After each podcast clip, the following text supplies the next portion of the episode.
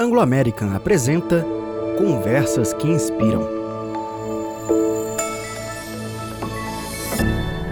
Olá, sejam bem-vindos e bem-vindas ao Conversas que Inspiram, o podcast da Anglo American no Brasil que estimula conversas inspiradoras para promover a evolução da nossa sociedade. Estaremos por aqui quinzenalmente, acompanhados de especialistas, para compartilharmos conhecimento de forma descontraída e com muito valor.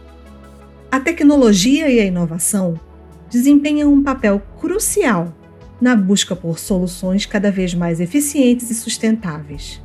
Elas impulsionam avanços em toda a nossa sociedade contribuindo para a evolução dos processos de pequenas e grandes empresas, trazendo melhorias fundamentais para o mundo moderno.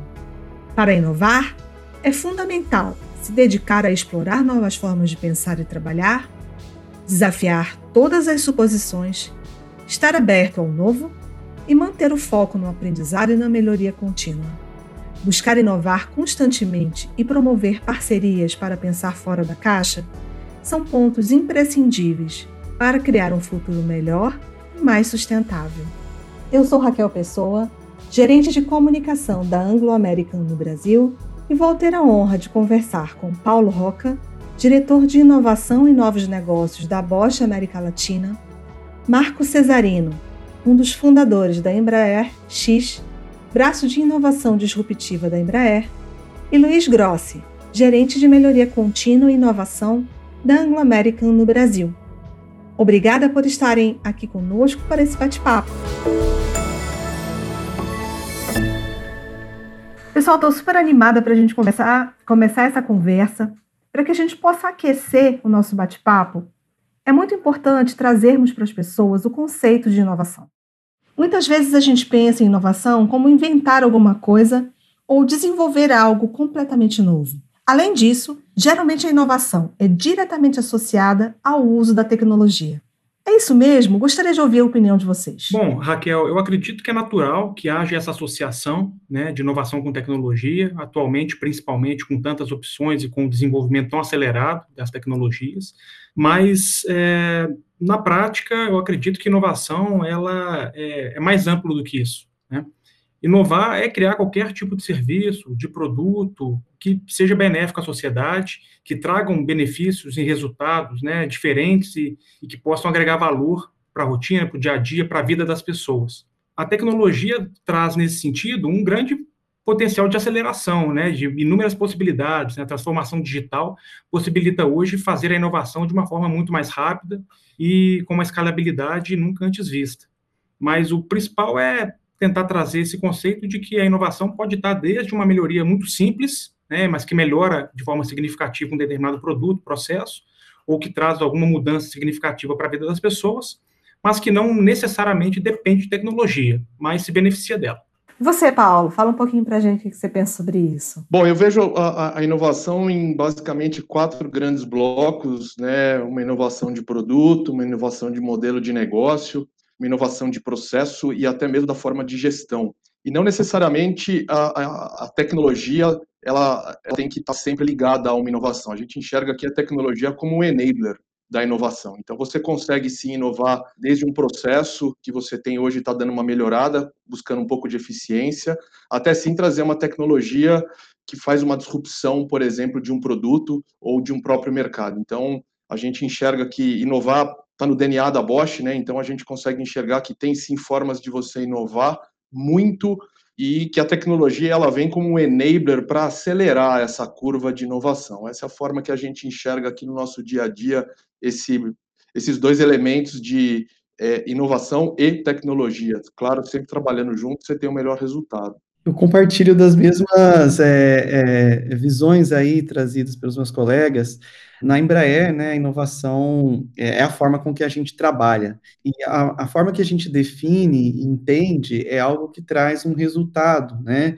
Não é só a ideia, né, que fica mais caracterizado ali na invenção, mas resolver um problema real, trazer uma, uma forma diferente de entregar um determinado serviço ou uma funcionalidade nova de um produto, tudo isso passa por inovação nos seus diferentes graus, sempre muito voltado ao resultado, né, a ação para o resultado que se transforma, né, que traz ali um, um jeito novo de fazer acontecer. E na Embraer a gente tem as inovações em diversas camadas, né, em diferentes graus, a gente até tenta fugir um pouco dos rótulos, né? A gente entende também que a tecnologia ela é viabilizadora, ela é um meio, não necessariamente ela é o fim. Você tocou num ponto bem importante, Marco, né? Porque muitas vezes a gente ouve o conceito de inovação nas empresas e pensa que é uma coisa muito distante. E quando a gente traz essas camadas, que ela pode ser incremental, que ela pode ser disruptiva,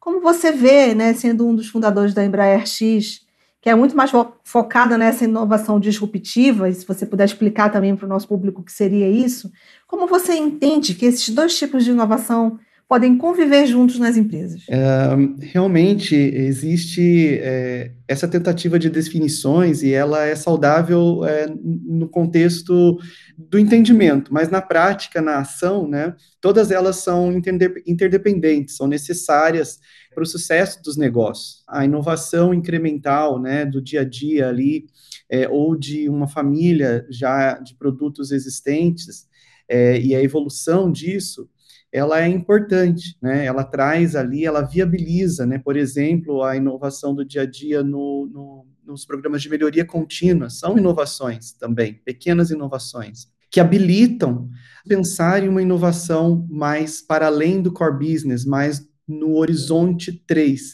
E é dessa forma que a Embraer entende. A gente é, usa os horizontes de inovação como um framework para nos ajudar a organizar a pauta corporativa. No fundo, é, a dificuldade ou a facilidade é sempre o tempo finito de decisão, tomada de decisão, atenção gerencial. Então, por isso a gente usa esse, esse framework de inovação com os horizontes de inovação, entendendo o horizonte 1 como a entrega de produtos existentes para mercados conhecidos, os horizontes 2 é entrega de produtos conhecidos para mercados novos ou produtos novos para o mercado conhecido. E o horizonte 3, que quando você junta tanto o mercado novo, né, o desenvolvimento de um mercado, não é do nosso core business, não é ali do nosso métier ali atual, e produtos novos ou serviços novos. A junção desses, dessas duas dimensões é, gera o quadrante do horizonte 3. E é assim que a gente entende a vocação da inovação disruptiva, ou seja, negócios ou produtos ou soluções é, novas para além do nosso core business, negócios para além do nosso core business, para um mercado que ainda precisa ser desenvolvido ou capturar um mercado que nós não é, temos no core business. Então, é dessa forma que a gente entende essa coexistência né, dos tipos de inovação. Ah, entendi. Então, assim, se a gente for ampliar um pouco mais para outros setores, empresas que ainda são percebidos como conservadores, Paulo, nesse sentido, podem não investir muito em inovação, como que você percebe os riscos que esse conservadorismo pode apresentar para os resultados nos, dos negócios? Considerando né, que a Bosch foi uma empresa que vem se reinventando aí em termos de própria existência de atuação em si. Conta um pouco de como você percebe isso. Então, os mercados mudam é, muito rápido hoje, é, o foco no cliente está cada vez maior e você se adaptar e mudar constantemente para conseguir estar tá atendendo essas demandas, eu acho que é, já não, ninguém tem dúvida mais de que isso é fundamental. E a Bosch, uma empresa super tradicional, ela vem se tornando uma empresa digital, por exemplo. E a gente sabe que se você não conseguir entregar é, é essa mudança para poder atender as necessidades dos clientes, tanto em mercados atuais, né, como o Marco aí colocou, quanto em mercados novos, né? Mercados novos se formam todos os dias, né? Então hoje você pode olhar e falar que não tem um mercado novo e aí entra aí uma que a gente chama de inovação, né, uma tecnologia impulsionando e você acaba criando um mercado novo. Então, não tenho dúvida nenhuma que a maior parte das empresas e os negócios eh, de hoje, eles para estarem vivos nas próximas décadas, eles vão ter que se reinventar com toda certeza. Né? Então eu, a, a, gente enxerga isso e aí até um papo muito bacana aqui, uma curiosidade, né? Um, um dos nossos negócios aqui é tecnologia para mineração também. a gente vê bacana a mineração entrando também nessa jornada de uma mudança, né? E estou muito curioso para ouvir um pouco o Luiz aí também para ver como é que ele vai falar desse tema aí. É muito interessante quando você fala dessa questão da tecnologia atrelada à descoberta de outros potenciais negócios dentro de uma mesma empresa. Né? E aí eu acho que é a essência da inovação de você se reinventar e reimaginar de uma maneira constante. O nosso propósito na, na Anglo-América é reimaginar a mineração para melhorar a vida das pessoas. E aí é, eu entendo, né, desde o primeiro dia que eu ouvi esse propósito, como uma, uma questão de nos provocar a reimaginar sempre, e isso traz a inovação constantemente, né, Luiz? E no Brasil a gente ainda tem muitos espaços que a gente precisa conquistar no investimento em ciência e tecnologia, a gente sabe disso, né, quando a gente compara o Brasil com outros países. E é muito importante a gente ressaltar iniciativas como o Mining Hub e o FIENG Lab, que a Anglo American participa né, aqui no, no Brasil e fomenta também startups com foco na inovação, para que a gente possa aumentar a competitividade do nosso negócio em diversos segmentos, inclusive no setor mineral. E eu queria te ouvir, Luiz, em relação à sua percepção sobre como o apoio de grandes empresas pode auxiliar na promoção da inovação para a realização de bons projetos que apoiem o desenvolvimento de negócios mais sustentáveis, já que a gente né, tem esse desafio no planeta de fazer negócios que possam perdurar aí e ter um impacto menor para o meio ambiente, para as pessoas, enfim? Primeiro, assim, o papel das grandes empresas ele é fundamental né, na promoção da inovação e desse desenvolvimento dos negócios de forma mais sustentável. Né? Aqui nós temos é, né, bons exemplos né, da própria Bosch, da Embraer, da própria Anglo American, que tem né, feito esse papel de forma bastante ativa. Eu tive a, a né, a oportunidade de visitar a Bosch em Campinas na ocasião e fiquei impressionado com o quanto eles estão aí na vanguarda do que diz respeito à aplicação de indústria 4.0, até como uma empresa alemã nasceu lá no berço da indústria 4.0, né? Então, quando visitei foi foi uma experiência muito positiva. A Embraer, né, é uma empresa brasileira que também é na vanguarda aí aeroespacial de inovação, com, com tudo que a gente tem visto recentemente da própria Embraer X também.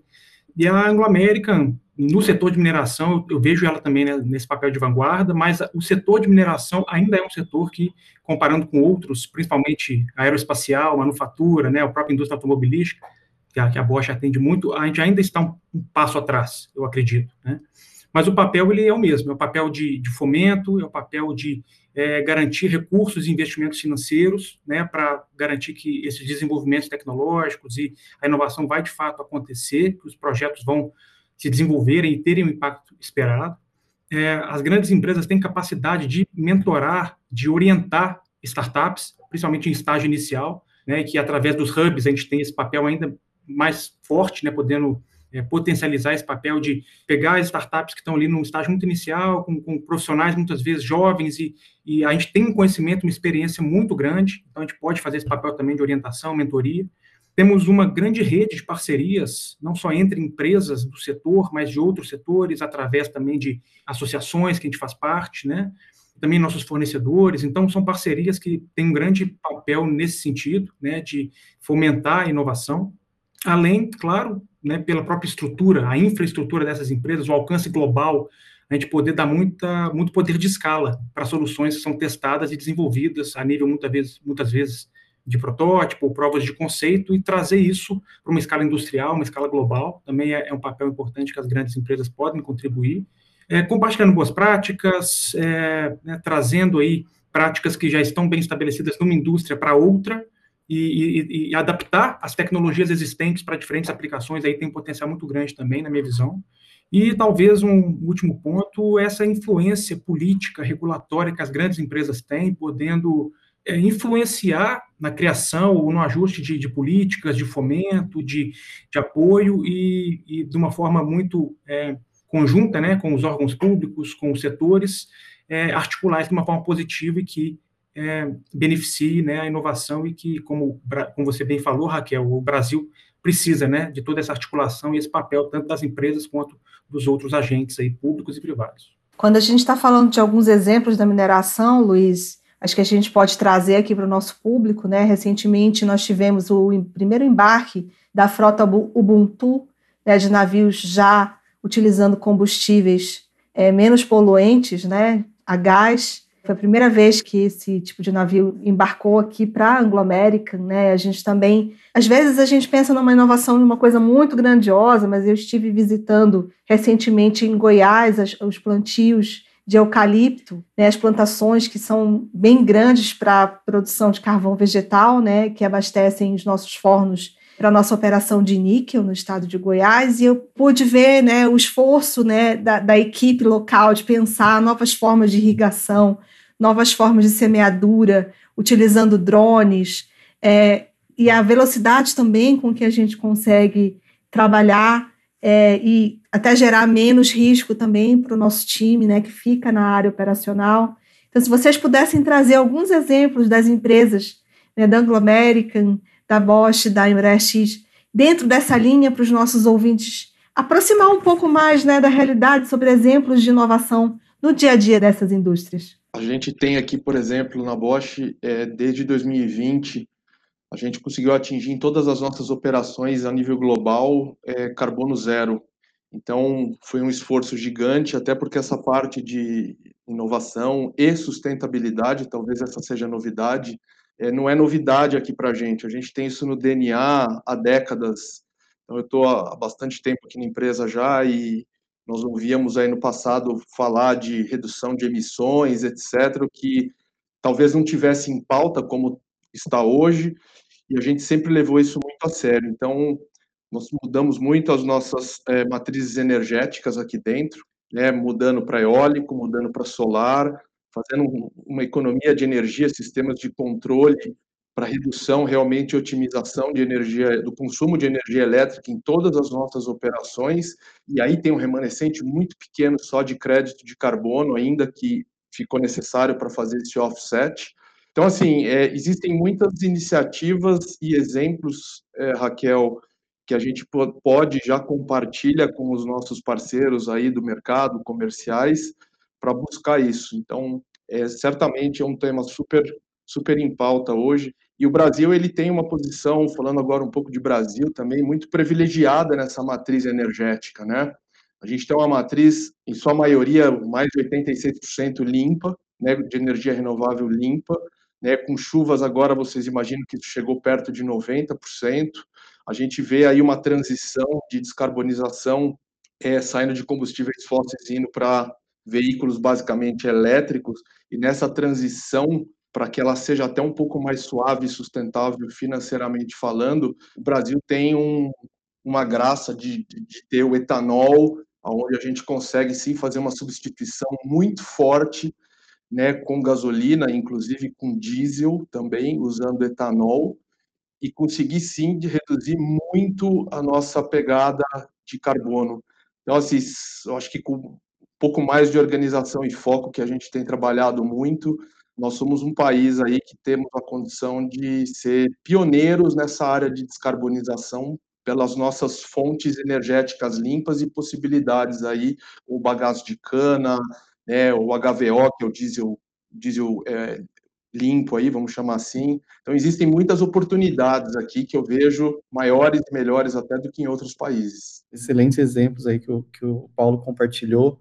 Na Embraer, a gente direciona os focos para os resultados de inovação em verticais de inovação, né?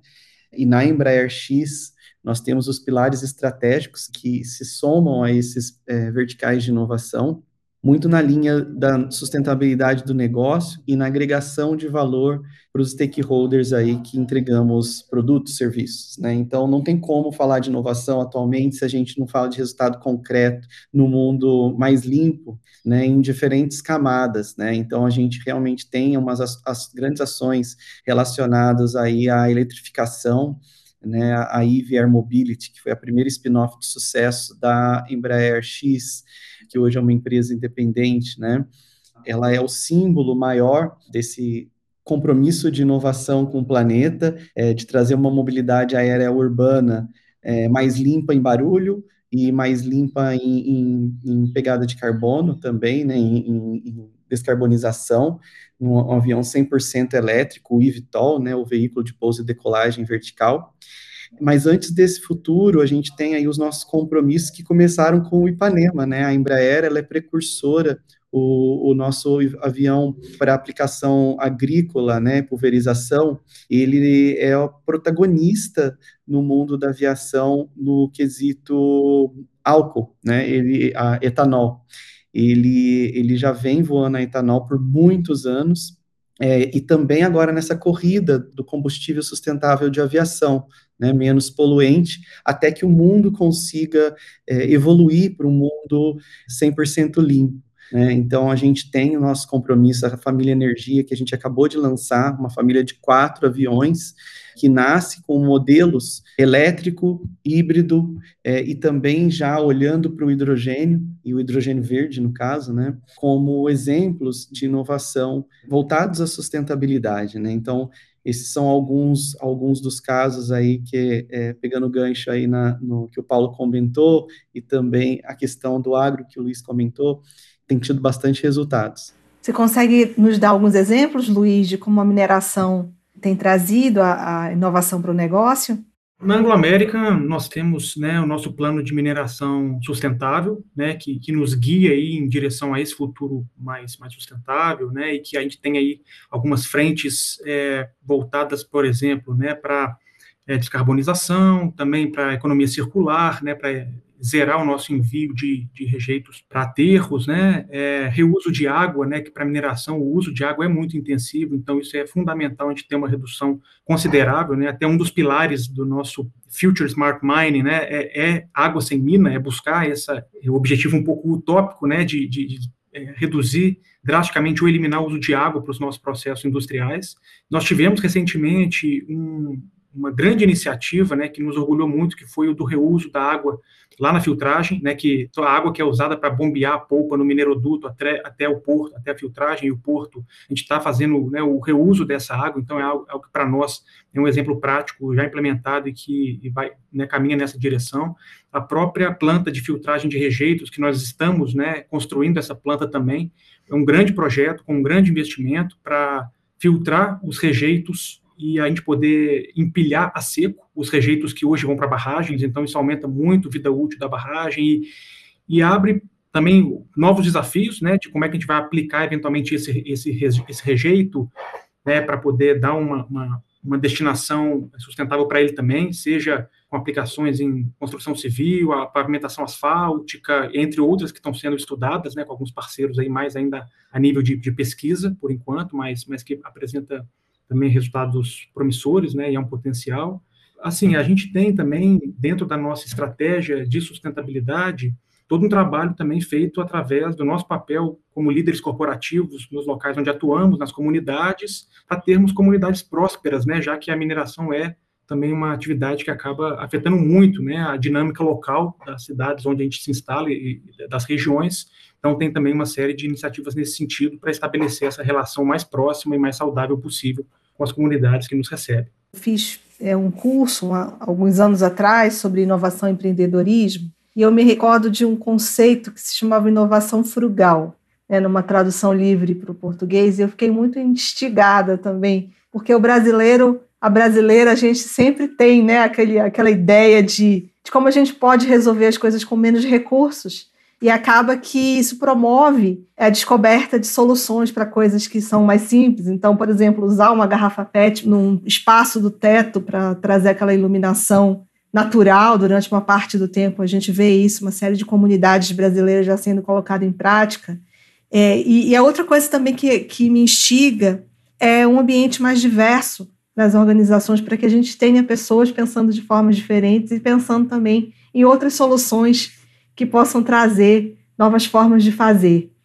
Tendo dito isso tudo, né, do simples ao mais diverso, não só necessariamente com tecnologia, como é que vocês percebem os maiores desafios das organizações para a implantação da inovação nos seus processos, considerando empresas dos diferentes tamanhos, de pequena, né, microempresas até empresas mega? Bom, é, posso dividir um pouco dos nossos desafios aqui, porque realmente, é, quando você fala de implementar, existe sempre, ou na maioria das vezes, uma mudança cultural que vem no pacote. Então, a Bosch ela decidiu alguns anos atrás, de uma forma estratégica, a, a ser uma empresa muito mais digital, né, vendendo realmente serviços de tecnologia na parte digital. E você pode imaginar o que é a mudança de mindset de uma empresa de vender produto, como sempre foi, e é a base ainda, né? A gente preza muito e investe muito, porque é uma base muito sólida essa ainda na empresa, mas sem dúvida nenhuma explorar a parte de serviços digitais é um grande desafio. E a gente conseguiu aqui em Campinas montar junto ao, ao Senai, a gente sempre teve uma escola técnica onde vocês podem imaginar que nós tínhamos jovens aprendizes trabalhando aqui na área de mecânica, eletrônica, né, fresa, torno, e há uns dois anos atrás nós criamos uma, um braço dessa escola técnica junto com o Senai que nós chamamos de DTA, Digital Talent Academy. Então, é uma academia para realmente pegarmos os talentos digitais. Por quê? Porque eles vêm com esse DNA desde de praticamente que nasceram. Eles nasceram com um celular ou um game na mão. Eles são de uma geração muito mais digital do que a geração que está aqui hoje, em sua maioria ainda. Então, quando a gente fala dessa transformação, a gente está conseguindo hoje atender a duas grandes demandas, né? A mudança cultural e esse programa, é um programa muito bacana. A gente está pegando jovens aqui da região de Campinas, né? Geralmente esses jovens vêm de algumas, algumas áreas com alguns desafios sociais aí, e a gente põe esses jovens aqui, aonde eles desde o primeiro dia são formados por dois anos em disciplinas de digital, inteligência artificial, é, Python, programações todas, N aí, a base teórica do Senai, e eles saem realmente já praticamente empregados na Bosch. E sabe qual que é a mágica disso? Como não tem filtro social, de ter que colocar MBA em inglês e um monte de requirement, a gente pega realmente os melhores que têm mais vontade, a gente consegue pegar exatamente a demografia da região a demografia nossa tem aquilo praticamente meio a meio mulher, de 30% a 40% da nossa população aqui em Campinas é formada por negros, a gente começa a colocar eles na base. Então, assim, você imagina é, você promover a transformação digital, colocando nativos digitais juntos dos colaboradores um pouco mais experientes, a empresa querendo se transformar e ainda assim você devolvendo num ganha-ganha para a comunidade, para nossa região aqui, um benefício gigante de, da formação. A gente entende que o grande potencial que o Brasil tem é que a gente, infelizmente, não consegue pegar o melhor de todas as pessoas na parte de você dar uma base para que ela possa mostrar o talento dela. Nós temos talentos, assim, gente, fantásticos aqui. Então, quanto mais a gente inclui, mais eles serão no futuro profissionais, consumidores, etc. E a gente só cresce com isso. Então, a gente tem feito um pouco disso, é um programa muito bacana que nós temos aqui dentro e até convido a todos aí, se quiserem nos visitar e conhecer um pouco desse programa, seria muito legal também tê-los aqui. Super legal, Paulo. A gente também compartilha dessa, dessa visão. Eu acho que um desafio da inovação, é, um, um desafio para as organizações, né, com respeito não só à inovação, mas cultura em modo geral, entender né, que está vindo, está de uma forma muito acelerada, que tem tantas competências, que navegam pelo mundo de uma forma diferente e trazer os nossos processos, que as, normalmente demoram um pouco mais de tempo para acompanhar, é, para a mesma página, né, desse sistema operacional atualizado dessa geração nova é um desafio das organizações, né? Então a gente tem, além dos nossos programas aí de cultura para inovação e canais que a gente tem que manter sempre atualizado, então esse é o desafio de olhar e fazer essa leitura e se adaptando constantemente, né? O tal do mundo VUCA internamente, ele é super VUCA, né? Então as gerações elas trazem isso, a geração Z especialmente, além disso, trazer esse, esse pano de fundo da diversidade, que é realmente fundamental né, é, para a inovação. Alinhar essas prioridades, alinhar essa, essa pauta, ela é fundamental, né, e a gente vê isso como o resultado vem na prática. A Embraer, que é uma empresa que é até difícil desassociar, a gente faz pesquisa de inovação, às vezes vem um ou outro indicador interno é, mais baixo, e a gente tem sempre uma conversa de que a inovação já é tão parte do nosso dia a dia que às vezes a gente, quando a gente pergunta inovação, a gente pensa que é outra coisa, mas já é o que a gente é. Então, a, às vezes também as empresas precisam desmistificar um pouco essa questão do que é inovação e entender o, o, sentido prático disso. Esse é um desafio também, né? Porque senão a gente sempre. Eu percebo que às vezes a gente sempre coloca inovação como algo lá, ou algo definido, se referenciando a algo que a gente não tem, ou, ou algo, algo mais, né? Então, essa, esse olhar mais simples e pragmático da inovação para ser incorporada na cultura, ele é também um desafio fundamental, porque senão é sempre algo que a gente não tem, né? Agora a moda é X, agora a moda é Y, mas a, o jeito de ser, é, que é a cultura, acaba sendo algo que vai trazer inovação, né? Então, se você desconecta e é algo sempre que você não tem, você gera um esforço ou até uma, um desentendimento, né? Uma falta de clareza de algo que é mais simples. Então, também deixar a inovação mais simples, uma pauta mais simples, é um desafio, né? Menos rebuscado, mais pragmático, eu acho que também vale citar como desafio aí. Muito obrigada, Marco. Eu lembrei que tem um tempo que a gente fez um seminário sobre inovação aqui, o Luiz estava moderando esse bate-papo e a gente falou da relação do ambiente psicologicamente seguro né? ou seja, das pessoas terem a oportunidade de falar sem medo e dar suas ideias, porque muitas vezes ali, né, o operador que está na mineração encontra uma solução para um processo que às vezes tem que trazer uma peça de algum lugar, do, longe, do outro lado do planeta, né, e ele vai lá e consegue fazer uma adaptação segura, mas que vai poupar tempo e vai poupar essa logística, às vezes, de transporte. Eu não sei se você se recorda, Luiz, desse papo, é, e eu acho que é uma coisa muito importante quando você menciona, Marco, a simplicidade, é a gente poder dar espaço para as pessoas trazerem suas ideias, não terem medo de errar. É, e eu acho que o medo de errar, ele acaba atrapalhando muito, é, no meu ponto de vista, é um desafio, né? Enquanto líder de comunicação, às vezes a gente fica pensando em soluções mirabolantes, tecnológicas, multimídia tal para comunicação, e o que vale ali é o olho no olho da gente pensar junto em possibilidades, né, Luiz? são, são assuntos que sempre surgem quando a gente fala em desafios para inovação, né? Resistência à mudança, o medo do fracasso, né? Toda essa questão também que foi trazida com relação à cultura de inovação. E talvez para complementar um pouco do que né, já foi dito, assim, eu acho que nessa linha de simplificação que o Marco trouxe, quando você tem estruturas e processos muito rígidos, né, com um excesso de burocracia, hierarquias excessivas, isso também é um grande limitador à inovação. E grandes empresas globais, né, elas tendem a ter um excesso de uma hierarquia, do processo que às vezes pode ser um desafio. Na mineração a gente vê também né, uma, uma, indústria já bastante antiga e, e, tradicional, né, e que enfrenta alguma resistência também às mudanças, principalmente porque a gente sabe que sim, pode ter eventualmente alguma questão relacionada à, à segurança, né, então é claro que a gente não pode fazer alguns testes é, industriais sem antes estar muito bem né, cercado, todos os riscos, tudo muito bem mapeado, mas é importante criar, mesmo que gradualmente, essa cultura de experimentação, das pessoas se sentirem tendo né, segurança psicológica, essa abertura, se sentirem à vontade para testar, para propor, para errar, né, e aos poucos se quebrando nessa cultura, muitas vezes, de aversão a risco. Eu acho que isso é um grande desafio que, se superado, né, pode potencializar demais os resultados através exatamente das pessoas, né, se sentindo mais empoderadas, engajadas e trazendo a inovação para o dia a dia delas. Elas vão precisar de tempo para inovar, nem sempre elas vão ter né, esse tempo, dadas as rotinas e todas as,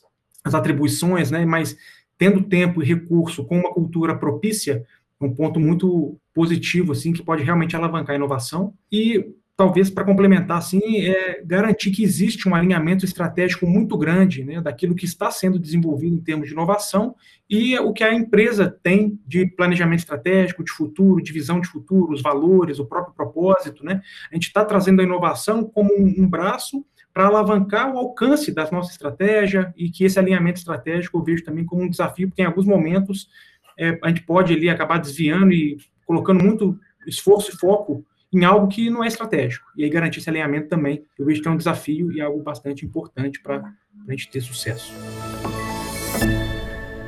Paulo, Marco e Luiz, foi muito bom conversar com vocês, perceber que a gente está avançando quanto aos principais desafios da nossa sociedade. E agora que a gente está na reta final do nosso podcast, nós vamos para o quadro Inspira e Ação. e eu vou fazer perguntas bem rápidas para vocês. Vocês podem também ser bastante breves nas respostas. A primeira pergunta está relacionada ao nome do nosso podcast, que é Conversas que Inspiram. Quem inspira vocês e por quê? Uma questão que a gente sempre debate também na Embraer, né? E todos compartilham, a maioria compartilha, né? Dessa pessoa que inspira é o Osiris Silva, né? O nosso fundador que construiu esse legado e sempre colocou inovação em pauta e coloca inovação em pauta. É, esse legado da indústria da aviação no Brasil é, e a, inspirado pela inovação é algo que, que nos move continuar esse legado, né, que traz essa relevância para o nosso país, né, imaginar que esse legado e a continuação, a responsabilidade da continuação traz aí o que hoje temos, né? A cada 10 segundos, um avião brasileiro decolando no mundo, é, isso é realmente inspirador. Então, eu sempre cito Osiris. Olha, coincidentemente, eu vou, vou colocar aqui o nome do nosso fundador também, o Robert Bosch, mas eu explico por quê. Vocês imaginam que hoje, quando você fala em sustentabilidade e inovação, são temas super em pauta, como a gente acabou de ter esse bate-papo muito bacana, e desde a fundação da Bosch, é, ele tem a inovação como ponto-chave, a formação de colaboradores e um respeito muito grande com a sociedade. Inclusive, eu não sei se vocês sabem, nós somos uma empresa de capital fechado, né, diferente aí de Embraer e Anglo American, e o nosso maior shareholder é a Fundação Robert Bosch. Então, quando o, Robert Bosch, o fundador da empresa, deixou a empresa, ele profissionalizou realmente o board e ele criou com 94% do Share, a Fundação Robert Bosch, onde a gente tem braços no mundo inteiro. Então, grande parte do nosso resultado ele vai para a fundação e aí sim a fundação tem um papel social fortíssimo nas sociedades aonde ela está inserida.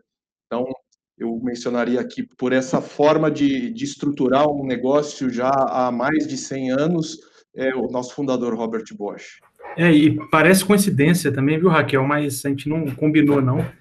É, apesar de não, não, ser o fundador, né, como foi mencionado aí no caso do, do Osiris e do Robert Bosch, mas eu não poderia deixar de mencionar aqui como alguém que me inspira, é o nosso CEO aqui no Brasil, que é o Bill. Eu, inclusive, mandei uma mensagem para ele algumas semanas atrás, quando foi anunciado que ele vai continuar conosco até o fim desse ano, né, e vai encerrar a jornada dele na Anglo-América ao final do ano, que ele era né, um grande líder, que me inspirava muito, usei essa palavra na ocasião, e desde que eu entrei na Anglo-América, né, todas as, as, as, interações com ele foram extremamente positivas e eu acho que ele soube conduzir a empresa nesse período de forma brilhante, principalmente durante a pandemia, eu acho que a gente precisou de um líder realmente tão humano e tão capaz né, de enfrentar uma situação tão adversa como essa. Então, para mim, é, é uma honra poder ter né, compartilhado com ele, mesmo que há alguns poucos anos é, aqui na Anglo-América, a gente tê-lo como líder, e, e, é uma pessoa que, de fato, me inspira muito, eu sei que, que a todos nós aqui na Anglo-América. Eu queria também ouvir um pouco de vocês é, sobre como vocês fazem para ter uma vida equilibrada. Ficar pensando em novas soluções para as coisas deve ser cansativo, né? Como é que está no dia a dia de vocês? É buscar esse equilíbrio de vida pessoal, profissional e rodar todos os pratos aí não é fácil. Uma, uma das coisas que é bacana compartilhar com vocês aí é, já há alguns anos eu tento focar muito em esporte. Eu acho que o esporte é uma é uma válvula importantíssima que acaba trazendo um benefício, né? Além de ser uma válvula de você dar aquela descomprimida, de dar aquela relaxada, de você conseguir esparecer um pouco algumas ideias aí, é, você consegue ter um benefício a médio e longo prazo também muito, muito importante. Então, eu acho que esse equilíbrio, colocando cada vez mais a vida saudável é, dentro da nossa agenda de prioridades, né? não é nada novo, a questão é simplesmente como priorizar isso é, é, o que eu, pelo menos aqui, nós aqui da Bosch também temos buscado junto aos nossos colaboradores aqui, a, a vida saudável, tanto no aspecto físico quanto emocional também. É, Raquel, do meu lado, assim, eu confesso que depois que eu me tornei pai, há dois anos, é, é, foi quase inevitável essa busca pelo equilíbrio, né, porque a gente entra realmente num, não vou nem dizer uma nova fase da vida, é uma outra vida completamente diferente, pelo menos para mim essa experiência foi muito marcante, né, e muito transformadora. E o principal equilíbrio que eu tento buscar com ele hoje, né, e com a minha família, é exatamente esse equilíbrio do tempo, da atenção, né, do mundo hiperconectado, a gente poder saber que ali chegou no horário, geralmente para mim aqui 5 da tarde, eu vou desconectar do trabalho, vou, vou desconectar do telefone, vou ficar 100%, 110% focado e dedicado a dar atenção para ele, brincar com ele e, ter um tempo de qualidade, esse equilíbrio né, da, da nossa dedicação, do nosso tempo, e, e, também essa, essa, esse equilíbrio que o, que o Paulo comentou da, da, da, vida saudável, da vida equilibrada, tanto do esporte, da, da alimentação, também porque eu, eu, quero ter ainda muitos anos pela frente para curtir com ele, e aí eu acho que isso passa por ter uma vida equilibrada, saudável, e é um desafio constante, não, não é fácil buscar esse equilíbrio, mas eu acho que essa, essa combinação né, de, de família com, com alimentação, com esporte, é, talvez uma das combinações que mais contribua para esse equilíbrio. Uma questão aí é, é a disciplina do, do, de você se colocar aí na, na para fazer um exercício, né, manter essa disciplina, acho que isso faz muita diferença na nossa vida, né. Mas eu citaria algo assim meio que me rege é, é, entender como parte de algo muito maior. Uma vez eu tive um treinamento aqui na Embraer do, das dimensões do ser, né, entendendo que a gente é emocional, social, espiritual, né, profissional, né, os seus talentos aplicados, entender que isso é o ser integral. Por ser o ser integral, eu tento não dividir muito, por incrível que pode soar contraditório, né?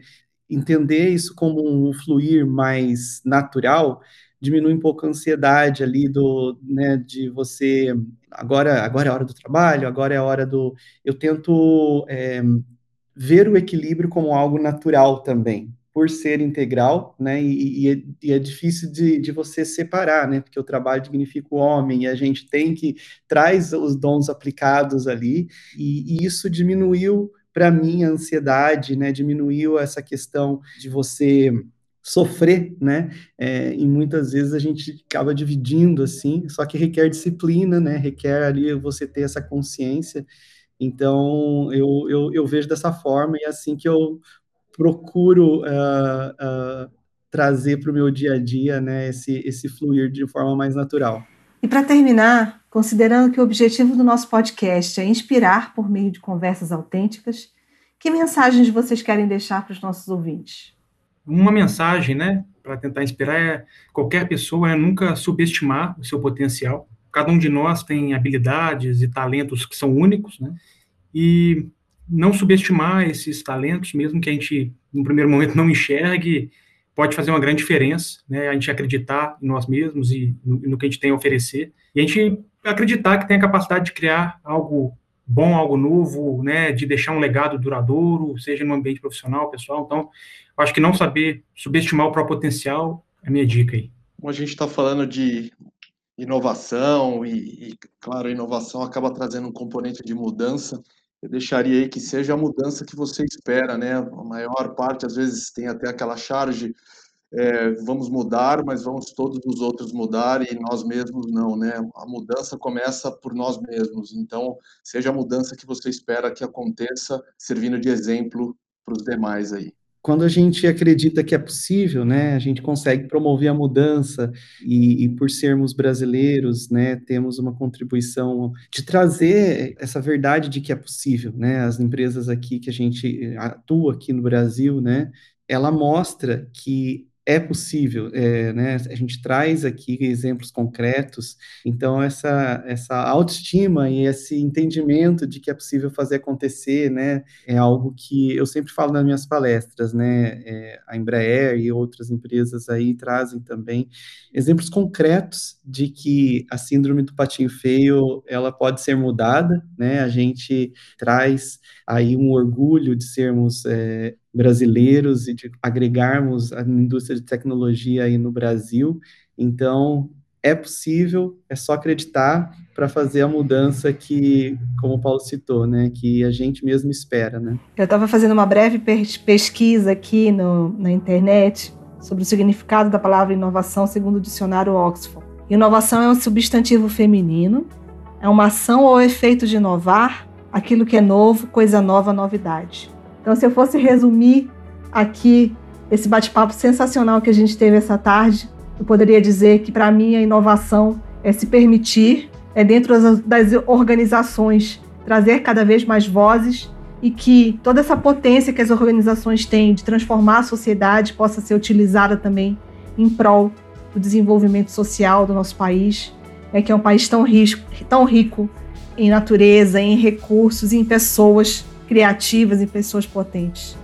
Eu só posso dizer muito obrigada, Paulo, Marco e Luiz, desejar muito sucesso nas trajetórias de vocês e agradecer aos nossos ouvintes. Muito obrigada por nos acompanhar aqui no Conversas que Inspiram, um espaço dedicado à reflexão sobre mudanças fundamentais para um mundo melhor.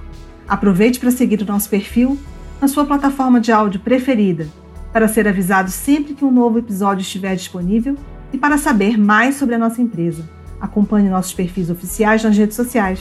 Até a próxima! Anglo American mineração e pessoas que fazem a diferença.